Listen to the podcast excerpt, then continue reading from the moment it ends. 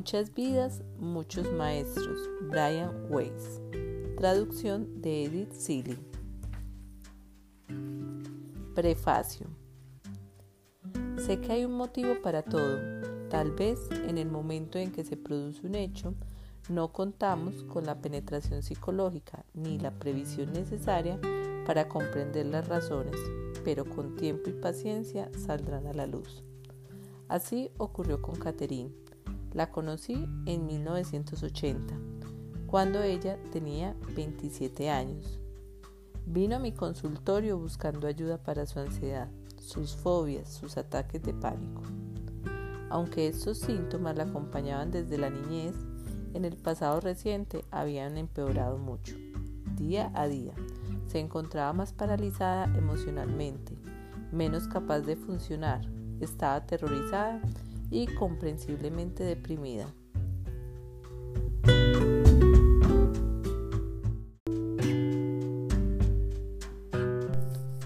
En contraste con el caos de su vida, en esos momentos mi existencia fluía con serenidad. Tenía un matrimonio feliz y estable, dos hijos pequeños y una carrera floreciente. Desde el principio mismo, mi vida pareció seguir siempre un camino recto Crecí en un hogar con amor. El éxito académico se presentó con facilidad y, apenas ingresado en la facultad, había tomado ya la decisión de ser psiquiatra. Me gradué en la Universidad de Columbia, Nueva York, en 1966, con todos los honores. Proseguí mis estudios en la Escuela de Medicina de la Universidad de Yale, donde recibí mi diploma de médico en 1970 Después de un internado en el Centro Médico de la Universidad de Nueva York, volví a Yale para complementar mi residencia como psiquiatra. Al terminarla, acepté un cargo en la Universidad de Pittsburgh.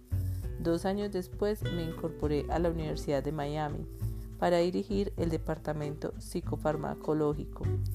Allí logré renombre nacional en los campos de la psiquiatría biológica y el abuso de las drogas. Tras cuatro años fui ascendido al rango de profesor asociado de psiquiatría y designado jefe de la misma materia en un gran hospital de Miami afiliado a la universidad. Por entonces ya había publicado 37 artículos científicos y estudios de mi especialidad.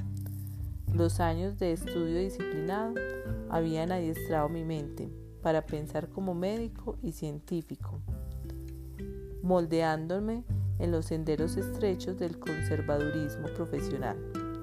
Desconfiaba de todo aquello que no se pudiera demostrar según métodos científicos tradicionales. Tenía noticias de varios estudios de parapsicología que se estaban realizando en universidades importantes de todo el país, pero no me llamaban la atención. Todo eso me parecía descabellado en demasía.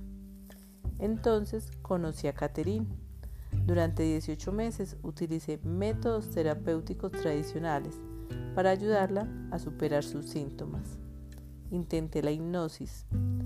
En una serie de estados de trance, Catherine recuperó recuerdos de vidas pasadas que resultaron ser los factores causantes de sus síntomas.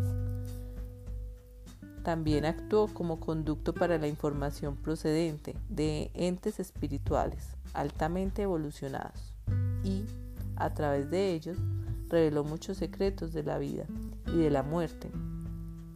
En pocos y breves meses, sus síntomas desaparecieron y reanudó su vida más feliz y en paz que nunca. En mis estudios no había nada que me hubiera preparado para algo así. Cuando estos hechos sucedieron, me sentí absolutamente asombrado. No tengo explicaciones científicas de lo que ocurrió. En la mente humana hay demasiadas cosas que están más allá de nuestra comprensión. Tal vez Catherine, bajo la hipnosis, pudo centrarse en esa parte de su mente subconsciente que acumulaba verdaderos recuerdos de vidas pasadas. Tal vez utilizó aquello que el psicoanalista Carl Jung denominó inconsciente colectivo la fuente de energía que nos rodea y contiene los recuerdos de toda la raza humana. Los científicos comienzan a buscar estas respuestas. nosotros como sociedad podemos beneficiarnos mucho con la investigación de los misterios que encierran el alma, la mente, la continuación de la vida después de la muerte y la influencia de nuestras experiencias en vidas anteriores sobre nuestra conducta actual. Obviamente las ramificaciones son ilimitadas, sobre todo en los campos de la medicina, la psiquiatría, la teología y la filosofía. Sin embargo, la investigación científicamente rigurosa de estos temas está todavía en mantillas. Si bien se están dando grandes pasos para descubrir esta información, el proceso es lento y encuentra mucha resistencia tanto por parte de los científicos como de los legos. A lo largo de la historia, la humanidad siempre se ha resistido al cambio y a la aceptación de ideas nuevas. Los textos históricos están llenos de ejemplos. Cuando Galileo descubrió las lunas de Júpiter, los astrónomos de su época se negaron a aceptar su existencia e incluso a mirar esos satélites pues estaban en conflicto con las creencias aceptadas.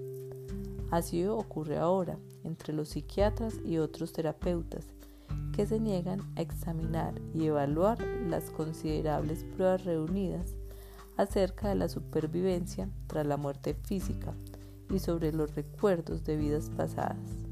Mantienen los ojos bien cerrados.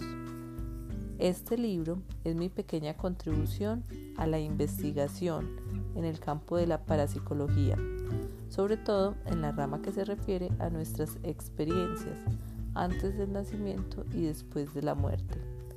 Cada palabra de lo que aquí se va a contar es cierta. No he agregado nada y solo he eliminado las partes repetitivas. He alterado ligeramente la identidad de Catherine para respetar su intimidad. Me llevó cuatro años decidirme a escribir sobre lo ocurrido, cuatro años para reunir valor y aceptar el riesgo profesional de revelar esta información nada ortodoxa.